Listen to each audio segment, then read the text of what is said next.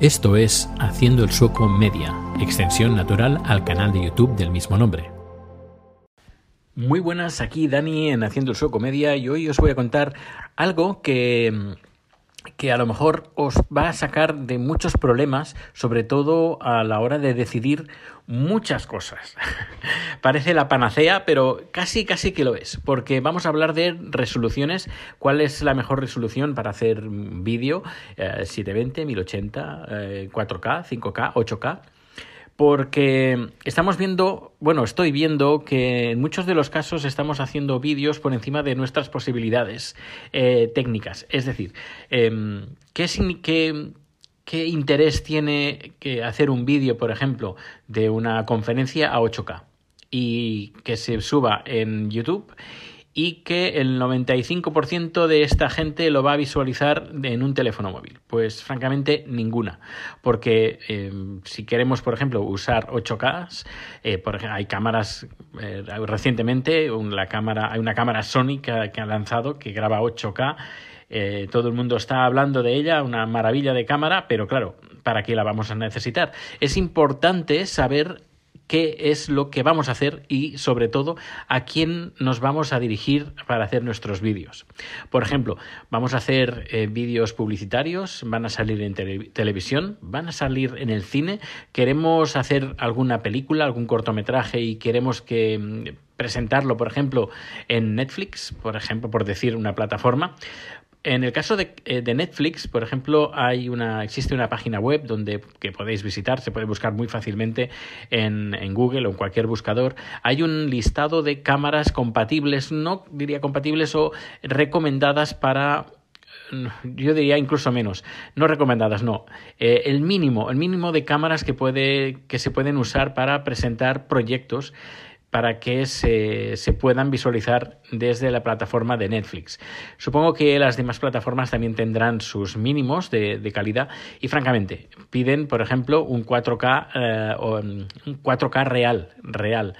Y, y, claro, muchas cámaras, por ejemplo, que nos ofrecen 4K o incluso 8K, pues eh, no nos ofrecen la calidad que en teoría, bueno, que en un, en un principio nos pide Netflix. También, eh, también depende muchísimo si tenemos un nombre o no. Por ejemplo, si somos eh, pues Steven Spielberg, por ejemplo, y hacemos un podcast, hay un podcast, hacemos un vídeo o una película grabada en un iPhone 3, eh, un iPhone 5, un iPhone antiguo, un teléfono o incluso en Super 8, pues por tener el nombre de Steven Spielberg pues nos, nos, lo van a aceptar en cualquier plataforma. Pero si no es ese el caso, pues hay que mirar resoluciones y hay que mirar cámaras que eh, nos convengan. Pero si en cambio, por ejemplo, tenemos un, un, canal en YouTube o hacemos vídeos, pues bodas, bautizos, comuniones o lo que sea, tenemos que saber hacia qué público vamos. Porque, eh, claro, es diferente, por ejemplo, hacer una boda que grabar una review en un canal de YouTube. Em, en una, una, review de un canal de YouTube, por ejemplo, 1080 o 4K, pues nos puede resultar pues más que suficiente. Eh, en cambio, una boda, pues eh, tendremos poder, a partir de 4K sería lo recomendable, 4K o incluso 8K si nos queremos, queremos ah, ir a más. Y, por ejemplo, si nuestro cliente pues tiene una, una pantalla de, de 8K, pues lo podrá disfrutar lógicamente, pues eh, también tenemos que pensar en el equipo que nosotros tenemos, no solo en las cámaras, sino también en el momento de la edición, en el ordenador que vamos a nosotros a usar. Ordenador, memoria, disco duro, eh, tarjeta de tarjeta de vídeo, etcétera, etcétera. Tenemos que estar o tener las herramientas acordes a la resolución que nosotros vayamos a usar. Por ejemplo, en, el canal de Haciendo el Sueco, eh, si no me equivoco, más de un 80% de las visualizaciones se hacen a través de teléfonos y tabletas. Y claro, hacer un 8K, pues para, para los vídeos, cuando la gente los va a ver en, en el metro o en casa desde su tableta o, desde su teléfono móvil, pues es como matar moscas a cañonazos. Y francamente, no vale la pena. Francamente, no vale la pena hacer esa inversión de comprarse una cámara 8K y, y grabar y codificar en ProRes, etcétera, etcétera, eh, es decir, a alta resolución, cuando los que van a ver nuestros vídeos pues eh, lo van a hacer de una forma mm, pues portátil y además eh, con, con, elementos y con conexiones, sobre todo conexiones que, que, están limitadas. Por ejemplo, un 3G, un 4G. Y claro, no podemos ofrecer un, un 8K en, en nuestros vídeos porque, bueno, poderlos ofrecer lo podemos ofrecer. Y a lo mejor pues el, el 5 porque esto lo podemos ver si estamos tenemos eh, un canal en YouTube podemos ver desde dónde la gente ve nuestros vídeos. A lo mejor un 5% o un 2% ven los vídeos a través de una, una Smart TV o, o, elementos como pues el, el Apple TV por ejemplo o otros similares que sí, que lo podrán ver en 8K, pero que representará un 2, un 5% de nuestra audiencia y, hacer una inversión de miles de euros para que cuatro personas puedan ver el vídeo a 8K, pues francamente no, yo creo que no merece la pena.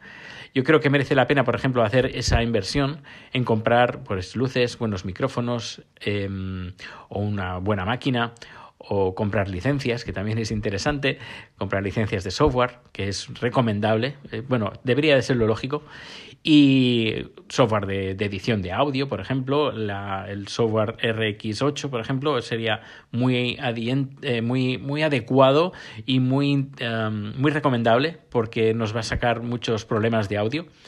Y lo dicho, hay que mirar, cuando nosotros eh, vayamos a hacer un vídeo, tenemos que mirar sobre todo a qué público va dirigido.